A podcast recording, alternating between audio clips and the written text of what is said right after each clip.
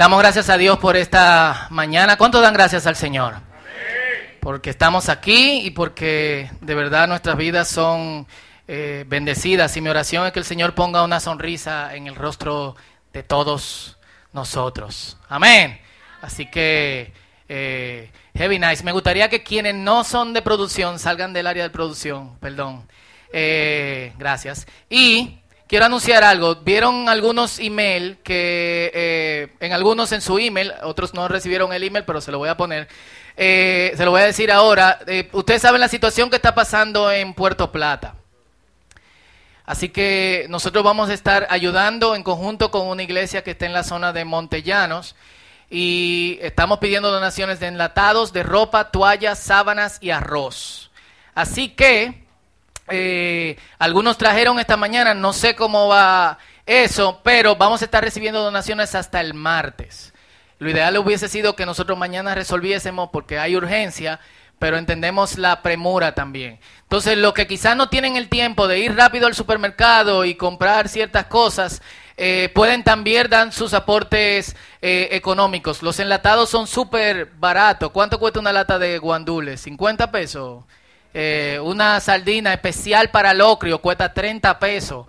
Eh, un atún cuesta 70 pesos. Entonces, hermano, si usted va, piensa salir esta noche y gastarse 700 pesos en, en Chef P, pero si usted es rico y piensa ir a Boca Marina en esta mañana, el Señor lo siga bendiciendo, pero gástese esos 1.500 pesos aportando a gente que hoy no tiene dónde dormir, mientras nosotros estamos aquí alabando a Dios techado, y también mañana no saben qué comer. Eh, yo estaba viendo en la noticia que un grupo de personas salió desesperado de donde estaban con refugio, porque el gobierno lo tenía con pan y agua.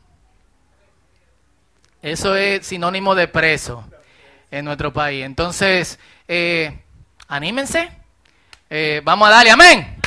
Eso, cool. Y, y nada, quería decir, quería decir eso. Ahorita doy otra cosa, pero por el mensaje lo apropiado es que lo diga después. Estamos en una serie que se llama Perfectos Imperfectos del Antiguo, del Antiguo Testamento y hoy vamos a estar hablando de uno de los personajes más peculiares del Antiguo Testamento y que yo, ah, y que yo llamo el hombre más fuerte del mundo. ¿Saben quién es? Sansón. Que generalmente de Sansón se le habla a los niños. ¿eh? Sansón era un muchacho así, así, así. Tenía los molleros de aquí a Macorís. Cuando los filisteos vinieron a atacar. Y pum, y pum, y pum. Sansón los destruyó. Y a los niños se le encuentra la historia de Sansón y Dalila, o sea, de Sansón, un hombre soltero acotándose con Dalila, una mujer que no es su esposa. ¿Eh? Qué bonita historia para nuestros niños. ¿Eh? Muy linda. eh, y esta historia está en el libro de jueces. El libro de jueces es el séptimo libro de, de, de, de, la Biblia, y por ende el séptimo libro del Antiguo Testamento, y en él encontramos lo que se llama el ciclo maldito del pueblo de Israel. ¿Cuál es ese ciclo maldito? El pueblo de Israel, cuando muere Josué, queda como desubicado. Muere Josué, mueren los padres de, de, de, de, esta gente que eran los que le daban la palabra del Señor, los que tenían responsabilidad de darle la palabra. Y entonces, ¿qué pasa? Pecan. Como pecan, Dios somete a todo el pueblo al yugo de, la, de, otra nación. Eh, el pueblo clama a Dios y le dice, danos cacao.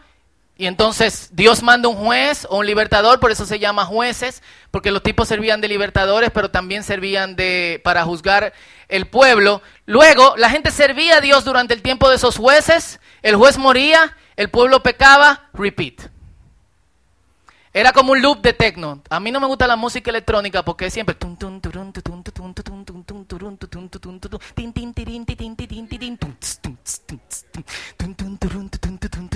era una cuestión así, pero imagínense, peca, peca, peca, peca, peca, peca, peca, peca, suprimido, suprimido, suprimido, suprimido, suprimido, suprimido, suprimido, suprimido. Dios manda a alguien, se muere, se muere, se muere, se muere, pecan, pecan, pecan, pecan, pecan, pecan, pecan. Esa es la, eh, la fórmula inicia de esta manera. Siempre, jueces, puedo para música electrónica, ¿verdad? Jueces 3.12. De nuevo los israelitas hicieron lo malo a los ojos del Señor y por la maldad de ellos el Señor le dio dominio sobre Israel a Esto es como siempre empieza la fórmula, es literalmente una fórmula. Y esta es como la fórmula termina siempre. Jueces capítulo 21, versículo 25, que es la última vez que vemos esta fórmula. En esos días Israel no tenía rey, cada uno hacía lo que le parecía correcto según su propio criterio. Es decir, cada uno hacía lo que le daba la gana. Y el libro ocupa un lugar eh, estratégico, yo diría, en la Biblia, porque es la transición del pueblo rechazando a Dios para querer que se le instale un, eh, un rey. Y es como una reflexión de un círculo vicioso que no debe volverse a repetir, donde las cosas no van mejorando, sino que van empeorando.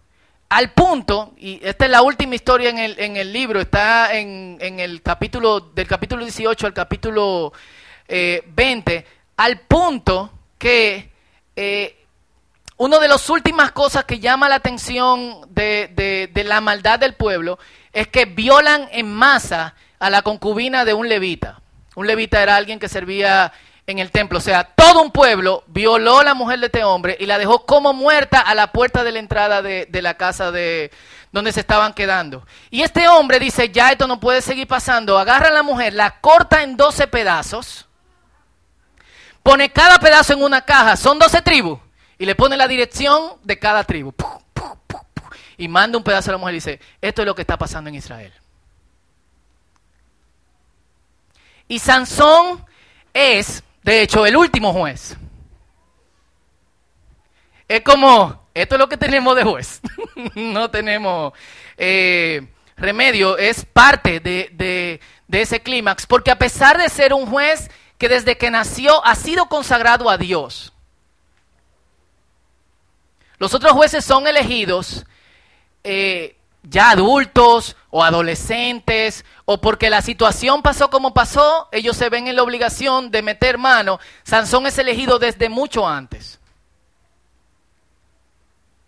Aún así, durante su tiempo, el pueblo no necesariamente vuelve a Dios. Por lo menos la Biblia no, eh, no lo dice. Y esto es Sansón en resumen. Tenemos que hacer un resumen de él porque... Eh, Realmente no es solamente Sansón y, Dalila. Sansón es elegido antes de nacer. Aquí tienen, para los que toman anotaciones, tienen los textos eh, y que lo vean después. Jueces capítulo 13. Eh, de hecho, eh, volviendo a este punto, el punto número uno, que es elegido antes de, de nacer, Dios mismo se le aparece a sus padres y le dice, ustedes van a tener un hijo y le van a poner, eh, bueno, no dice que, cómo le van a poner, pero se le pega a uno por el Nuevo Testamento. Y va a servir como libertador del pueblo de Israel de mano de los, eh, de los filisteos.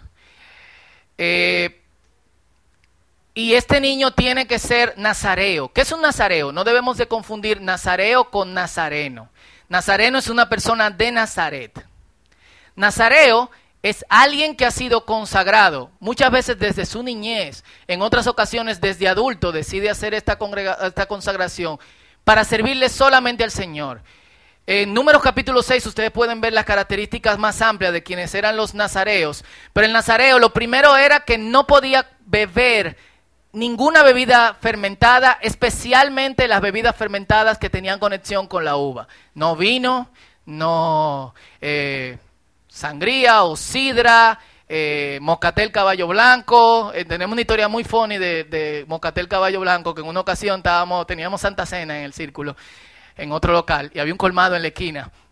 Y se acabó el vino. Y mandamos uno de los muchachos, era nuevo creyente, y le dice, compra vino para la Santa Cena. Y el muchacho va y se trae un Mocatel Caballo Blanco. Ya estaba tarde, ¿qué vamos a hacer? Pues dáselo a los músicos. Yo nada más recuerdo la cara de Ale, porque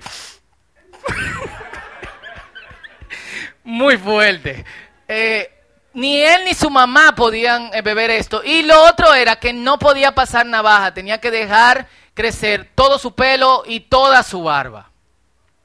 O sea, no era simplemente que Sansón tenía el cabello largo, era que nunca se podía cortar el cabello. Algo así. Este es el hombre que tiene tres años de récord del tipo con el cabello más largo del mundo.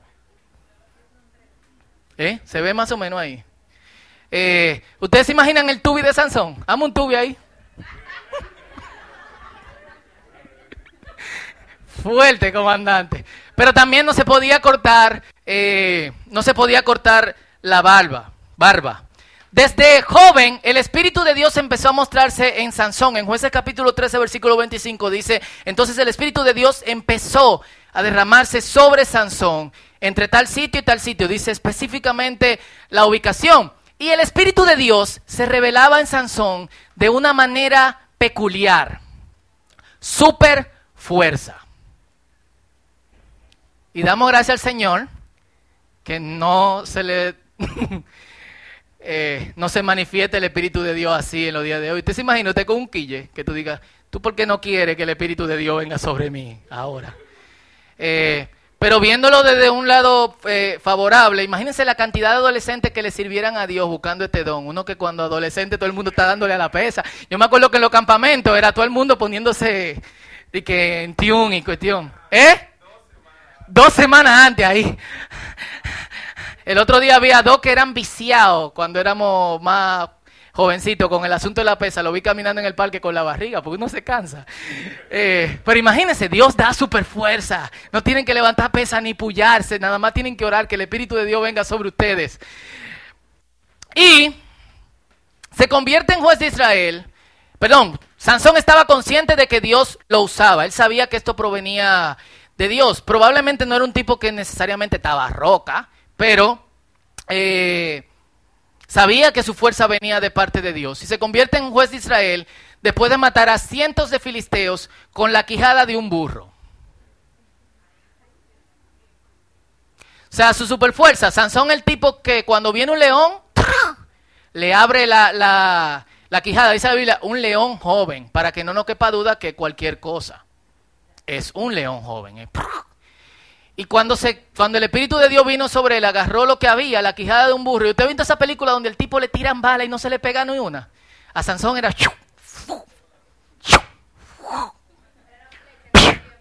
Era flecha que era eh, mucho más fuerte. Ahora bien, Sansón es fuerte y muy fuerte, pero tiene una debilidad. Kryptonita. las mujeres. Ahora, no cualquier mujer. Porque tú dirías como que Sansón tiene esa de, la muchacha de su juventud, bonita, con el pelo largo, corriendo por los campos. No, a Sansón le gustan las mujeres malonas. Usted no tiene ese amigo que su, su situación es irreparable. Déjame quitarlo porque algunos están ya como que...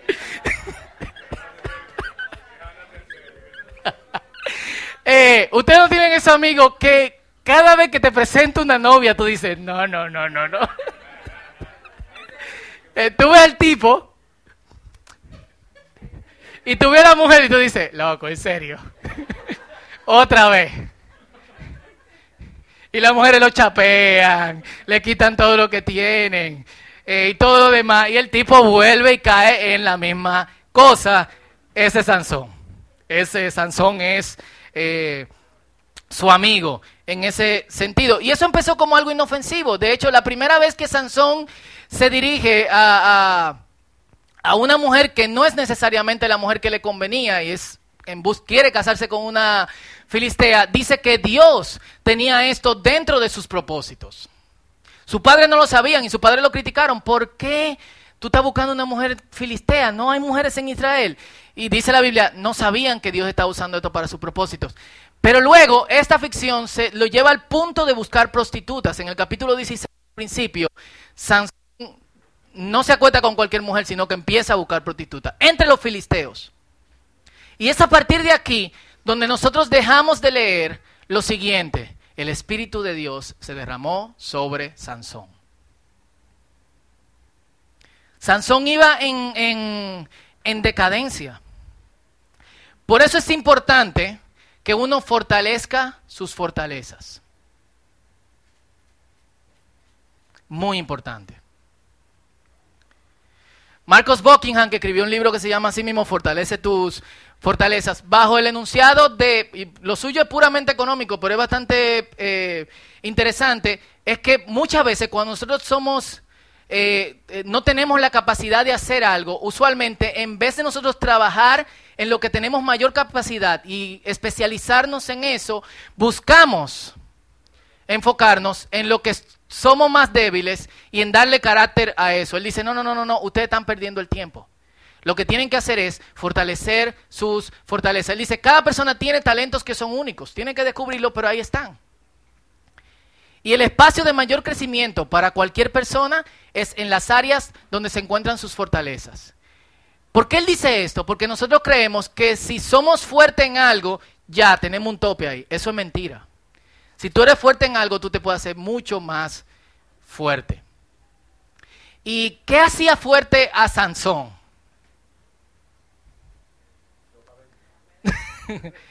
Dice el chapulín que lo cabello. ¿Qué hacía fuerte a Sansón?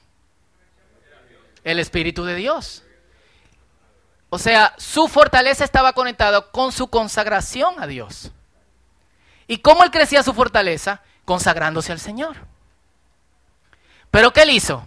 Iba específicamente en el sentido, en el sentido contrario. Y eh, eso es algo que vemos. Él fortalece lamentablemente sus eh, debilidades. Y es aquí donde aparece ella. Hey there, Delilah, don't you worry about the distance. I'm right there. If you get lonely, give this song another listen. Close your eyes.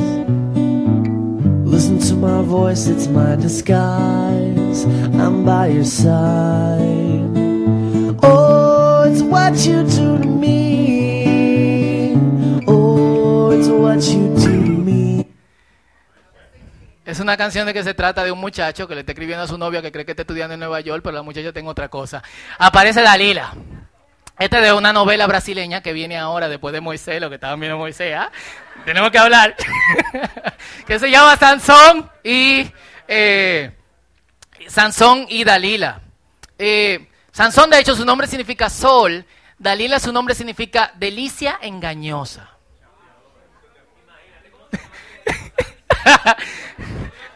¿Tú te imaginas? Que, como dice Alepo, ¿cómo tú te llamas? Delicia engañosa. Ah. Indio quiere can. Así que esto es lo que pasa. Jueces capítulo 16, versículos 4 al 32. Solamente vamos a leer algunos de estos versículos. Primero 4 eh, al 6. Dice, tiempo después y esto ocurre después de que Sansón se acuesta con la prostituta. Los filisteos se dan cuenta de que Sansón se acostó con la prostituta. Buscan a Sansón donde está con la prostituta. Y Sansón agarra las puertas de la ciudad. ¿Ustedes han visto la puerta que tiene el alcázar de Colón? Más grande. Dice que la despegó las dos. Se la puso en la espalda y la llevó afuera. Esa fue la maldad que, que le hizo. Y tiempo después se enamoró de una mujer que se llamaba Delicia Engañosa que vivía en el valle de Sorek, los gobernantes de los filisteos fueron a verla y le dijeron, seduce a Sansón para que te diga qué lo hace tan fuerte y cómo es posible dominarlo y atarlo sin que se suelte. Luego, cada uno de nosotros te dará mil cien piezas de plata. Mucho cuarto. Así que Dalila le dijo a Sansón, dime por favor, ¿qué te hace tan fuerte? ¿Con qué podría amarrarte sin que te liberes? Y con esa voz, no la mía, sino seguro la de Delicia, engañosa. Y las primeras tres veces Sansón le dice, como que lo coge, como que esta tipa se cree que yo soy estúpido. Dice, si me atan el pelo con siete cuerdas de arco nuevas, yo no sé quiénes aquí han tirado arco y flecha. ¿Algunos han tirado arco y flecha? Aquí han es fuerte. Eh, de hecho, la primera vez muy probable que te lleve parte del, del, del antebrazo. Entonces, Dalila escondió a Filisteos en su cuarto, buscó las siete cuerdas de arco nueva, lo ató su pelo, no sé qué, quizá puso un clavo en, en, el piso o, o, qué sé yo, y, y, despertó a Sansón y le dijo, Sansón, los filisteos. Y Sansón inmediatamente se paró. Y pum, y pum, y pum, Sansón lo destruyó. Y Dalila vuelve otra vez y le dice, pero ¿por qué tú eres así conmigo? ¿Por qué tú no me dices qué es lo que te pasa? O sea, yo quiero que ustedes vean la situación, no es cualquier cosa, porque la tipa ni siquiera disimula. es mucha coincidencia que tú le digas a alguien que esta es tu debilidad y que eso mismo te pase y que en su casa aparezca milagrosamente un grupo de, de, de filisteos. Pero como tu amigo que siempre cae en la malona, eh, loco, te están engañando. Eh, tú sabes, yo no sé. Ella dice que no fue ella, sino que alguien estaba oyendo por la ventana eh, y me amarró. Entonces, ay, la pobre. No, y, yo quiero que miremos esto desde el punto de vista de la tentación. Porque aunque eso no es necesariamente el enfoque, el enfoque de esto hoy, es eh, cómo uno juega con eso. Cómo uno sabe que la tentación te puede arrastrar al punto donde tú no quieres llegar. Pero sin embargo, tú sigues poniéndote al borde, donde tú vas a ser específicamente arrastrado a eso. ¿Me entienden? Así que ya le pregunto otra vez, pero dime, por favor, y le dice, ah, si me atan con, cuerdas nuevas, eh, yo voy a perder mis, mis fuerzas. Otra vez duerme a Sansón con sus susurros, lo atan con, con cuerdas nuevas. Sansón rompe las cuerdas cuando llegan los filisteos. Ta, ta, ta, no sé qué pensó, pero pura coincidencia otra vez. Y la tercera vez que si le amarran las trenzas, tenía siete trenzas, con a un eh, eh, telar, o sea, una máquina donde hacen tela, va a perder su fuerza. A ese punto estaba llegando Sansón, al punto donde a él no le importaba esta tipa, ni lo que le estaba haciendo. Pero realmente lo que pasaba era que estaba ciego, había perdido el Espíritu de Dios. Y nosotros tenemos que tener cuidado cuando nosotros jugamos con el pecado. Porque si bien la gracia de Dios es ilimitada, y la gracia de Dios nos protege una, otra vez, contra las consecuencias del pecado, si tú insistes pecando, ¿eso es lo que tú quieres hacer? Perfecto. Dale. Dale. ¿O no? Yo creo que todos tenemos aquí una experiencia con eso. La experiencia con que jugamos con una cosa. Eh, yo, una vez escuché a un pastor en una prédica, eh, eh, en esos tiempos era él estaba nuevo con el email y yo recuerdo que él tenía un email de Yahoo y a Yahoo le llegaban a uno muchísimo spam. Yo tengo email de Yahoo desde el principio. Eh, y a él le llegaban spam de páginas eh, pornográficas.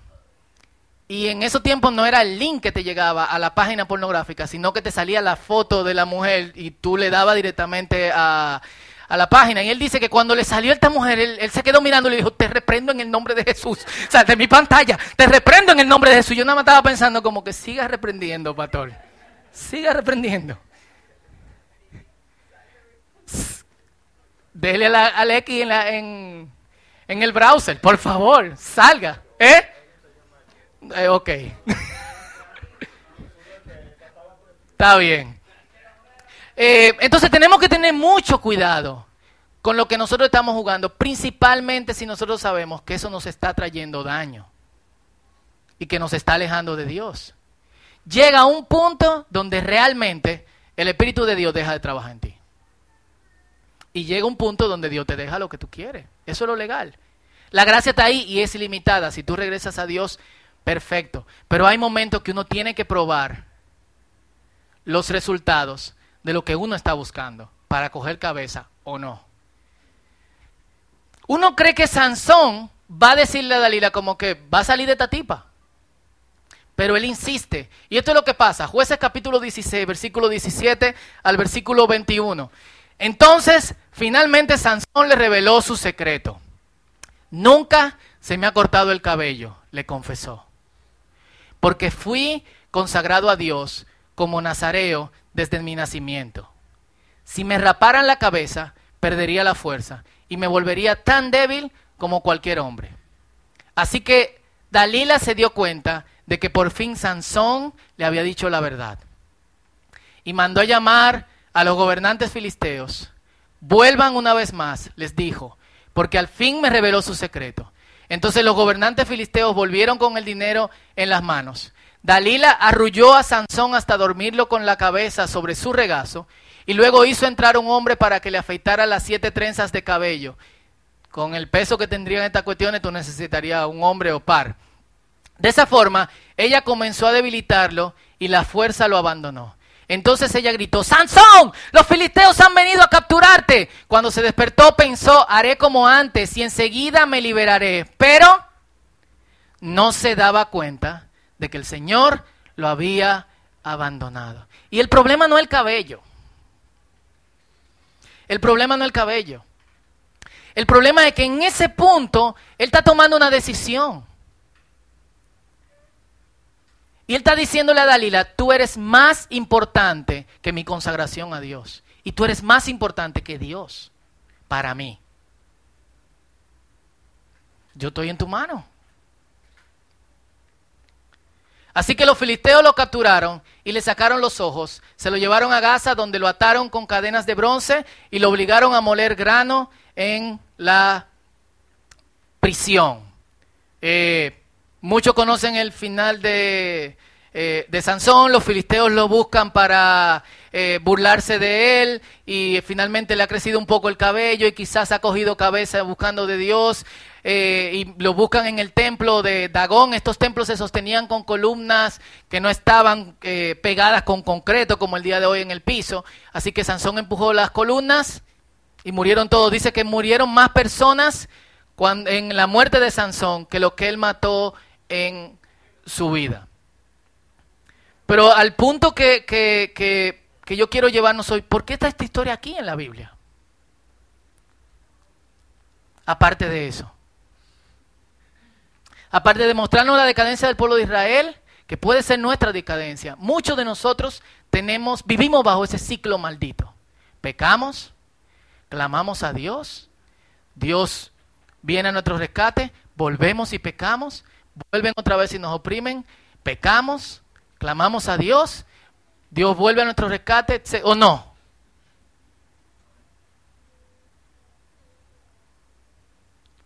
Y muchos de nosotros jugamos con la tentación como Sansón. Y yo creo que la clave está en esto. ¿En cuál es nuestro enfoque? Que yo creo que debería ser en fortalecer nuestras fortalezas y debilitar nuestras debilidades. En vez de trabajar al contrario, dejarnos, nosotros nos sentimos fuertes y no invertimos más en lo que nos sentimos fuertes. Llega un punto donde tú te sientes tranquilo.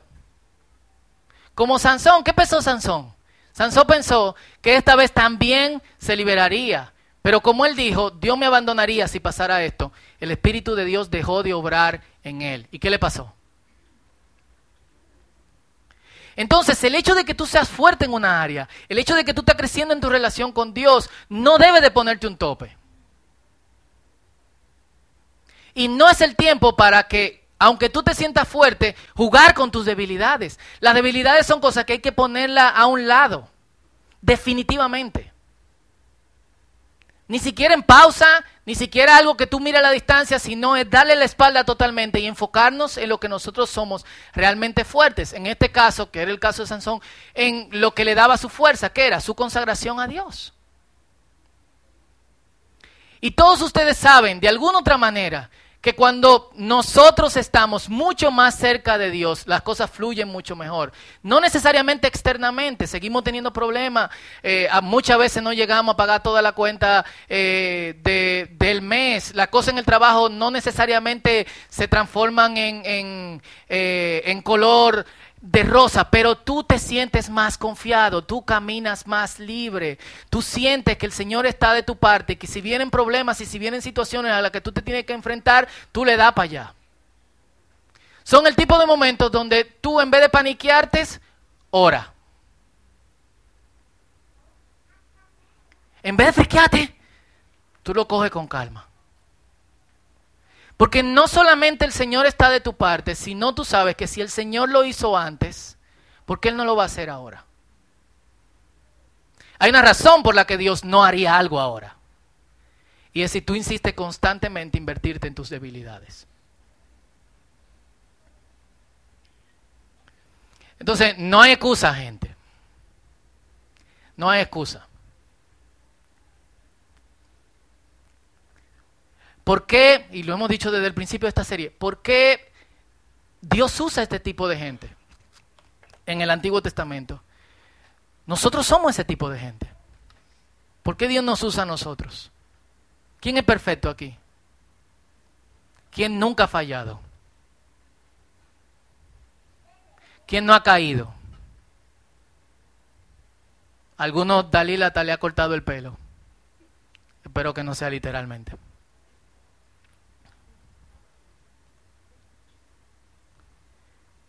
Pero ¿por qué no aprendemos de esa experiencia?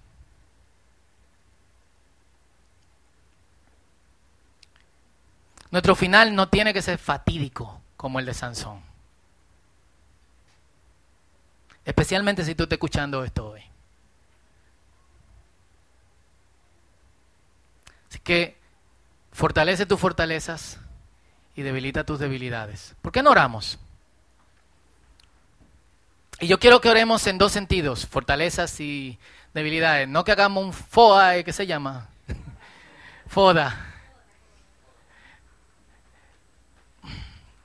Pero sí que aprovechemos esto para orar. Y yo quiero que tú pienses primero en cuáles son tus fortalezas, qué te hace fuerte. La Biblia dice que en Segunda de Corintios, capítulo capítulo 12, él dice que hoy el débil puede gritar que es fuerte.